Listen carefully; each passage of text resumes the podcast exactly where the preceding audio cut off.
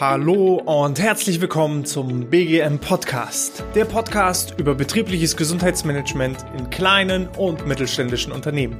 Mein Name ist Hannes Schröder und in der heutigen Episode starten wir mit unserer Checkliste, die sechs Schritte zum eigenen betrieblichen Gesundheitsmanagement.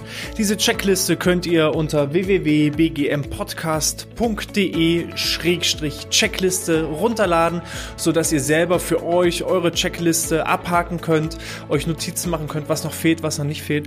Und wir starten da heute mit Schritt eins der Bedarfsanalyse. Einer der wichtigen Punkte im Rahmen der Bedarfsanalyse, der äh, Bedarfsbestimmung ist es ganz einfach, die eigenen Beweggründe für das betriebliche Gesundheitsmanagement zu analysieren. Warum möchte ich denn ein eigenes betriebliches Gesundheitsmanagement einführen? Habe ich festgestellt, dass die äh, Krankheitszahlen so hoch sind? Ähm, ist die Stimmung im Team schlecht? Stehe ich vielleicht vor einem großen demografischen Wandel, weil meine Altersstruktur ziemlich hoch ist? Genau diese Punkte muss ich mir einfach stellen als Geschäftsführer, aber auch als Gesundheitsmanager und da muss ein ganz klar, eine ganz klare Entscheidung getroffen werden. BGM ist ein Mammutprojekt. Wollen wir uns das antun? Dann haben wir langfristig auch was davon oder lassen wir das gleich sein. Wird das so ein bisschen stiefmütterlich nebenbei behandelt, kann ich euch versprechen, dass ihr weder Krankenstände senken werdet, äh, Fehlzeit, Fehlzeitenkosten reduzieren wird. Das passiert alles nicht. Entweder ganz oder gar nicht. Und da muss eben eine ganz klare Entscheidung sein, begründet durch diese Beweggründe. Sind diese Beweggründe schmerzhaft? Sind diese Schmerzpunkte groß genug? Dann entscheide ich mich einfach dafür, ja, ich führe ein betriebliches Gesundheitsmanagement ein und stehe auch dann voll und ganz dahinter. Ne? Und das ist extrem wichtig. Darauf aufbauend solltet ihr euch Ziele setzen. Warum führen wir ein BGM ein? Was wollen wir damit bezwecken? Was ist das Ziel und Sinn dahinter? Wie schon erwähnt, wenn mein Beweggrund ist, dass ich sehr, sehr hohe Krankenstände habe, dann kann das übergeordnete Ziel eben auch die Reduktion von Krankenständen sein ist der Beweggrund eine schlechte Stimmung im Team, dann sollte mein übergeordnetes Ziel sein, ich möchte die Teamstimmung verbessern. Möchte ich meine Fluktuation senken und gleichzeitig meine Arbeitgeberattraktivität verbessern, dann kann auch das ein übergeordnetes Ziel sein. Das sind alles so Fragen, die ihr euch stellen müsst. Was ist wirklich unser Ziel? Was ist unsere Benchmark? Vielleicht auch, äh, wenn wir das Thema Krankenstand nehmen, was sind denn äh, andere gute Benchmarks von anderen Unternehmen äh, mit, mit niedrigen Krankenständen? So im Schnitt, wenn man so um die drei Prozent Krankenstand hat, äh, branchenunabhängig, deutschlandweit ist das eine gute Benchmark. Aber dann muss man eben schauen, individuell ähm, in der Pflege- und Gesundheitsbranche sind zum Beispiel die Krankenzahlen etwas höher. Ähm, bei Professoren an Hochschulen ist der Krankenstand sehr, sehr niedrig. Das ist immer branchenmäßig äh, unterschiedlich. Und da kann ich einfach mal gucken, wie, wo befinde ich mich und wo will ich hin, was ist das Ziel? Und wenn das Ziel klar gesteckt ist und vor allem auch da beachten, ein Ziel besteht grundsätzlich immer aus Inhalt, Ausmaß und Zeit. Das heißt, wenn ich einen Krankenstand senken will, dann heißt das Ziel nicht nur Krankenstand senken, sondern ich möchte innerhalb der nächsten fünf Jahre meinen Krankenstand um x Prozent senken. Und Inhalt, Ausmaß, Zeit sind die wichtigen Faktoren, um da eben auch gleich von vornherein ein übergeordnetes Ziel äh, zu setzen, damit auch dann der Gesundheitsmanager, also ihr als Geschäftsführer müsst ein übergeordnetes Ziel setzen, damit der Gesundheitsmanager weiß, woran er sich orientieren muss und kann dann eben entsprechend in die Planung loslegen. Wenn wir hier von kleinen Unternehmen sprechen, dann ist der Gesundheitsmanager gleichzeitig auch meistens der Geschäftsführer in einer Person. Dann äh, die Festlegung eines klaren Projektstartes. Wenn ich sage, naja, ich möchte jetzt demnächst mal irgendwann hm, vielleicht ein betriebliches Gesundheitsmanagement integrieren, dann ist das schon mal ziemlich schwierig, weil solange es kein konkretes Startdatum des Projektes gibt, dann äh, ist irgendwann immer schwierig. Ne? Wir Menschen, es gibt da das sogenannte Parkinson'sche Gesetz, dass wir für bestimmte Aufgaben immer genau so lange brauchen, wie wir dafür Zeit haben. Ähm, ich kann davon ein Lied singen. Ich habe ein duales Studium absolviert, äh, wo es immer ein konkretes Abgabedatum der äh, ja, Einsenderaufgaben gab und die wurden grundsätzlich am Tag der Abgabe um 23.55 Uhr entsprechend auch erst fertiggestellt, weil einfach die Deadline so ist. Und so solltet ihr von vornherein einfach euch einen konkreten Zeitplan, einen realistischen Zeitplan. Es nützt jetzt nichts, wenn ihr sagt, Mensch, BGM will ich haben, morgen geht's los schwierig. Ne? Das Ziel sollte realistisch äh, natürlich auch gesetzt sein und von daher wählt einen klaren Startpunkt. Beispiel hier beim BGM Podcast. Ich habe irgendwann ganz klar gesagt, am 19.05. geht's los und dann war Attacke. So, hätte ich das nicht gemacht, wäre diese Episode, die ihr jetzt gerade hört oder seht, wahrscheinlich jetzt noch nicht am Start und von daher Projektstart mit Datum konkret benennen. Ähm, das, die Festlegung des BGM-Budgets ist vor allem für die Gesundheitsmanager extrem wichtig. Ich erlebe es auch immer wieder, dass äh, ich angefragt werde von Kunden, die sagen, Mensch, Herr Schröder, wir wollen gerne ein BGM aufbauen. So, und dann ähm, gehen wir dahin, machen schon mal erste Analysen, gehen in die Planung, stellen dann irgendwann fest, Mensch, jetzt haben wir hier so einen richtigen Maßnahmenkatalog, den wir starten wollen. Und äh, dann heißt es nie. Also allein schon mit der Planung und äh, mit der Analyse sind jetzt leider jegliche Budgets für dieses Jahr aufgebraucht. Wir müssen jetzt die Maßnahmen, Umsetzung und Planung für äh, in das kommende Jahr reinschieben. Und das ist natürlich extrem frustrierend für alle. Das ist für das Unternehmen frustrierend, weil ja, wenn ich mir Ziele setze und die dann nicht erreiche, ist doof. Genauso ist es auch für den Gesundheitsmanager extremst frustrierend, wenn er, ja, ich weiß nicht, es gibt, es gibt da kein Patentrezept. Ich kann natürlich einmal sagen, ich habe, äh, wenn ich jetzt einen Vortrag mache, 500 Euro. Dann kann ich mir Angebote einholen, habe mir drei Angebote reingeholt, stelle fest, oh Mist, die Dozenten kosten jetzt alle 700 Euro. Dann habe ich entweder die Wahl, ich suche weiter und muss vielleicht irgendwo an der Qualität Abstriche machen. Oder ich sage eben, ich stocke das Budget auf.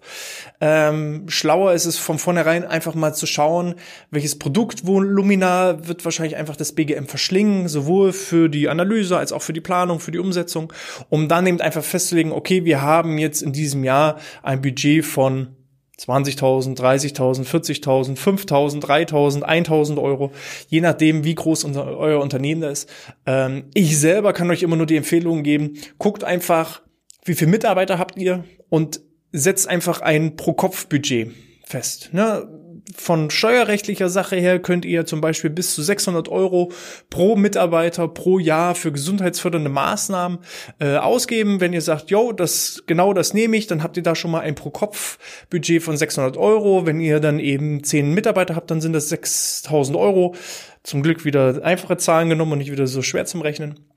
Und dann sagt ihr ganz klar, okay, mein BGM besteht eben in diesem Jahr einfach aus einem Budget von 6000 Euro.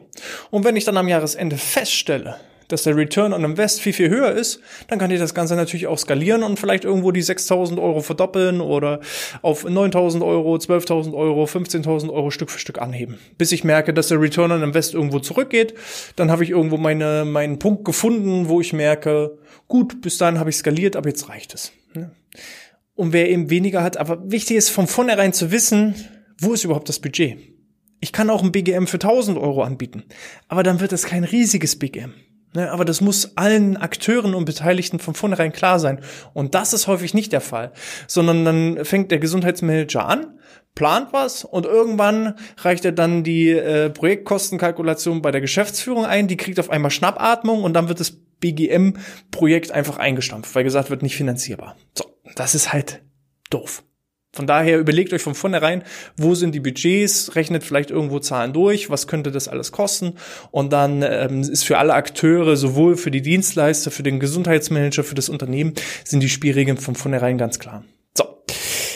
Die Berücksichtigung von Interessensgruppen müsst ihr natürlich auch nochmal im Rahmen der Bedarfsbestimmung auch nochmal mit berücksichtigen wenn ihr einen Betriebsrat, Personalrat habt, kämpft nicht gegen die, holt die vom vornherein mit ins Boot, die Schwerbehindertenvertretung, die Unfallverbände, die Krankenkassen, mit denen ihr vielleicht zusammenarbeitet und, und, und. Also alle, die irgendwo im betrieblichen Gesundheitsmanagement mitwirken, holt die alle an einen Tisch und ähm, klärt einfach die verschiedenen Interessen bei der Umsetzung und Integration des betrieblichen Gesundheitsmanagement ähm, klar da, legt das klar da, sodass eben alle eine Sprache sprechen, auch die Abteilungsleiter, äh, sollten damit im Boot sein, sodass eben von vornherein alle wissen, um was geht es, was sind unsere Ziele, was wollen wir damit bezwecken. So, nächster Punkt. Überprüfung und Anpassung des Unternehmensleitbildes. Das hatten wir ja auch schon in der Episode davor oder waren sogar zwei Episoden davor, wo es darum ging, die Erfolgsfaktoren ähm, des betrieblichen Gesundheitsmanagements. Falls ihr die Folge nicht gehört oder nicht gesehen habt, dann scrollt einfach nochmal, da geht es um die Erfolgsfaktoren des äh, BGMs. Ähm, wenn ich bestimmte Leitbilder habe, dann äh, muss ich danach auch leben. So, und so muss einfach mal das eigene äh, ja, Leitbild des Unternehmens überprüft werden. Passt das überhaupt in eine BGM-Kultur oder nicht? Ich hatte damals das Beispiel mit äh, Geiz ist geil. Wer eben dieses Leitbild hat, äh, tut sich wahrscheinlich relativ schwer mit einem ausgiebigen BGM-Budget. Von daher schaut einfach, äh, passen eure Leitbilder auch zu der BGM-Kultur, die ihr entsprechend entwickeln möchtet. So, dann kommen wir eben auch zu dem Punkt, falls ihr es bis dahin noch nicht gemacht habt, ähm, einen BGM-Projektleiter, Schrägstrich, einen Gesundheitsmanager zu bestimmen. Falls ihr eben in kleineren Unternehmen seid, dann habt ihr vielleicht als Unternehmensleiter bisher die ganzen Punkte, die ich genannt habe, einzeln äh, für euch ähm, ja klar gemacht, entschieden. Aber spätestens jetzt seid ihr an einem Punkt, wo ihr sagen müsstet, kann ich das alleine stemmen? Dann bin ich der BGM-Leiter. Gesundheitsmanager oder brauche ich da jemanden externes mit an Bord? Brauche ich da aus meinen internen Rängen jemand? Wenn ich jemand von meinen internen äh, Positionen auf äh, als BGM Verantwortlichen bestimme, dann äh, sollte der auch eine bestimmte Affinität haben, weil auch das ist ein Punkt, was ich immer ziemlich häufig in Unternehmen sehe, dass jemand auf äh, den Posten BGM gesetzt wird, der weder Ahnung noch Interesse daran hat. So und wenn sich jemand nicht für Gesundheit interessiert, nicht für gesunde Ernährung, nicht für Sport, der der lebt, derjenige, der das nicht mal lebt, der tut sich dann auch in der Maßnahmenplanung und Umsetzung wahnsinnig schwer. Wer selber sportlich aktiv ist, sich gesundheitsbewusst bewegt, ernährt, lebt, ähm, dem ist alleine schon die Arbeit leichter von der Hand, weil er einfach gewisse Kontakte aus seinem sozialen Umfeld hat, äh, wo er um Hilfe beten kann. Ich damals in meinem ersten Job äh, als, als Gesundheitsmanager konnte natürlich dann äh, von meinen Kontakten aus der Fitnessbranche profitieren und konnte da schon alleine Preisvorteile raushandeln, äh, die eben einer, der sich überhaupt nicht mit Sport beschäftigt, eben nicht so, ja, verhandeln kann. So, und von daher gucken einfach, dass ihr einen Projektverantwortlichen findet, der da Bock drauf hat, der das Ganze lebt und auch dann entsprechend dem Unternehmensleitbild das Ganze auch als positives Vorbild vormacht, weil das BGM steigt und fällt mit äh, ja de dem Vorleben einfach. Ne? Die äh, Unternehmen, wo der Geschäftsführer, wo der Gesundheitsmanager selber alle Maßnahmen mitmacht und vorlebt und durchzieht, das sind die Unternehmen, wo es am besten funktioniert. Irgendwann merken aber die Mitarbeiter zum Beispiel, wenn man als Geschäftsführer nicht dahinter steht, ne, der lässt sich nie blicken, wir sollen hier Sport machen und schwitzen und der macht gar nichts. Und das ist schwierig. Ne? Das äh, motiviert natürlich die, die Teilnehmer, die Mitarbeiter nicht. Man muss da selber einfach auch mit positivem Beispiel vorangehen ne? und durchziehen. So, dann äh, die Bildung eines BGM-Projektteams, auch bekannt als Steuerungskreis oder Arbeitskreis Gesundheit. Äh, das heißt, wir haben ja schon gesagt, wir müssen gucken, welche beteiligten Akteure sind irgendwo ja, im Interesse von, von diesem Gesundheitszirkel und so kann eben ähm, ein Gesundheitskreis gebildet werden. An der Spitze ist da eben dieser BGM-Projektleiter, der das Ganze koordiniert und zusammenhält und ähm, dann äh, hole ich mir eben aus den verschiedenen Abteilungen zum Beispiel Abteilungsleiter mit dazu, die eben auch aus den verschiedenen Branchen und, und Bereichen vielleicht einfach ihr Wissen mit reinbringen können. Äh, wer eben Verwaltungsleiter ist, weiß eben, wie die Arbeit eines Verwaltungsmitarbeiters aussieht. Wenn ich ein äh, Produktionsleiter mit dabei habe, der kann genau einschätzen, wann sind die Kernarbeitszeiten ähm, in der Produktion und wo nicht. Ähm, wenn ich den Betriebsarzt mit dazu habe, wenn ich äh, vielleicht eine Krankenkasse, einen externen BGM-Koordinator, äh, eine Unfallkasse und so weiter und so fort alles mit am Boot habe, dann habe ich da eine Menge Know-how, Schwarmwissen und ich als BGM-Koordinator, Gesundheitsmanager muss nicht alles alleine deichseln. Das geht gar nicht. Es sind einfach so viele Aufgaben, die man alleine gar nicht stemmen kann. Und von daher macht es dann Sinn, eben ein Projektteam zu bilden. Man kann sich da innerhalb des Projektteams entsprechende Zeiten und Aufgaben setzen, weil das ist auch gleich der nächste Punkt auf der Checkliste, dass man eben Aufgaben stellt, bei jedem Projekt treffen und dann an die vereinzelten Projektmitglieder verteilt. Ja, dass eben jeder auch in seinem Kernbereich, in seiner Kernkompetenz entsprechend agieren kann. So. Da, da, da, da. Wichtig. Beteiligungsmöglichkeiten aller Mitarbeiter. Wenn ihr so ein BGM Gesundheitskreis, Arbeitskreis bildet, dann äh, macht das vielleicht auch mal öffentlich. Es muss nicht immer der Projekt oder der Bereichs- und Abteilungsleiter sein. Es muss nicht nur der Betriebsarzt mit dabei sein, sondern wenn ihr Leute habt, die sagen, cool, Arbeitsschutz ist genau mein Ding. Arbeitssicherheit ist genau mein Ding. Gesunde Ernährung, Entspannung, Stressbewältigung ist genau mein Ding. Das ist mein Hobby, das äh, lebe ich, das atme ich. Ne? Ich bin äh, Yogi oder was auch immer. Holt die mit ans Boot. Weil je mehr Kämpfer ihr habt, die für euch in die Schlacht ziehen, umso einfacher wird es. Ne? Und dann braucht ihr nicht sagen, nein, du bist bloß kleiner Mitarbeiter. Äh, wenn, dann sitzen in dem Arbeitskreis Gesundheit nur die Bereichsleiter da habt ihr schon einen Feind, der gegen euch arbeitet. Ne? Der gründet dann seine eigene äh, Sportgruppe nur, um den betrieblichen Sportgruppen eins einzuwirken.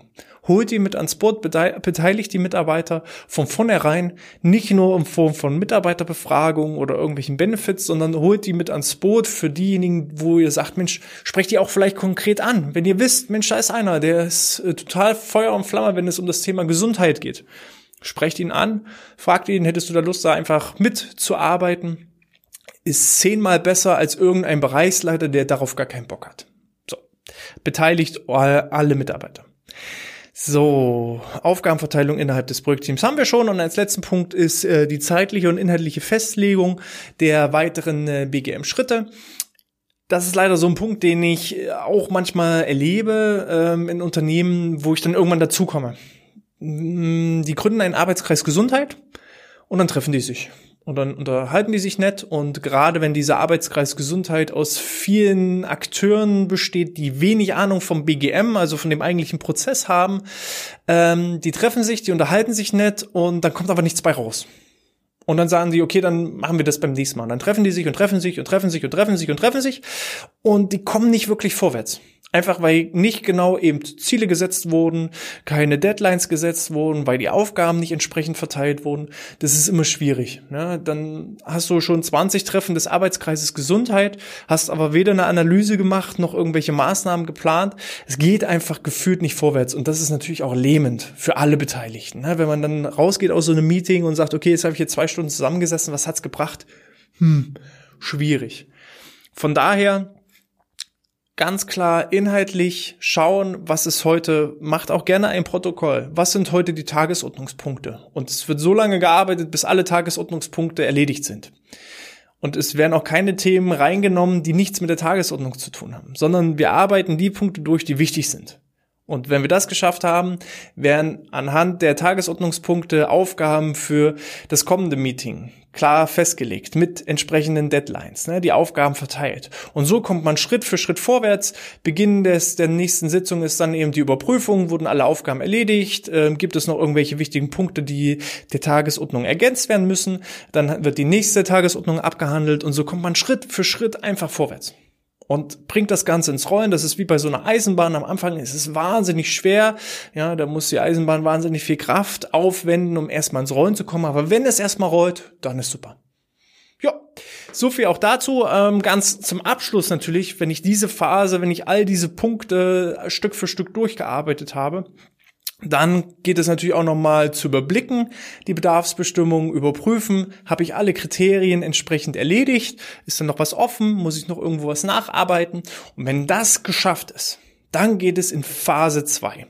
Dann ist jetzt nach Phase 1 der Bedarf vollkommen geklärt. Wir wissen, wie ist das Budget, wir wissen, was möchte die Geschäftsführung, wir wissen, wer ist Projektverantwortlicher, wir wissen, wer ist das Projektteam, was sind die Aufgaben des Projektteams. Dann geht es so langsam los in die Analysephase. Und was da passiert, das erzähle ich euch in der nächsten Woche. Falls ihr vorher schon wissen wollt, welche Punkte für die Analysephase extrem wichtig sind, dann schaut noch mal rein unter bgmpodcast.de, alles klein und zusammengeschrieben, Schrägstrich Checkliste. Da findet ihr dann die Möglichkeit, euch in unseren BGM Newsletter einzutragen, damit ihr keine Episode und keine News mehr verpasst und habt dann eben auch im Nachgang die Möglichkeit, diese Checkliste entsprechend runterzuladen, um für euch selber zu nutzen und Notizen zu machen. Gut. Newsletter ist geklärt. Was ist sonst noch wichtig? Natürlich bewertet diesen Podcast auf iTunes, denn äh, je mehr Bewertungen wir bekommen, vor allem auch positive Bewertungen, um äh, so weiter steigen wir in den Rankings und kommen natürlich auch in die Sichtbarkeit. Leitet den Podcast auch gerne und auch die äh, YouTube-Episoden gerne an beteiligte Akteure, Freunde, Verwandte, Bekannte weiter.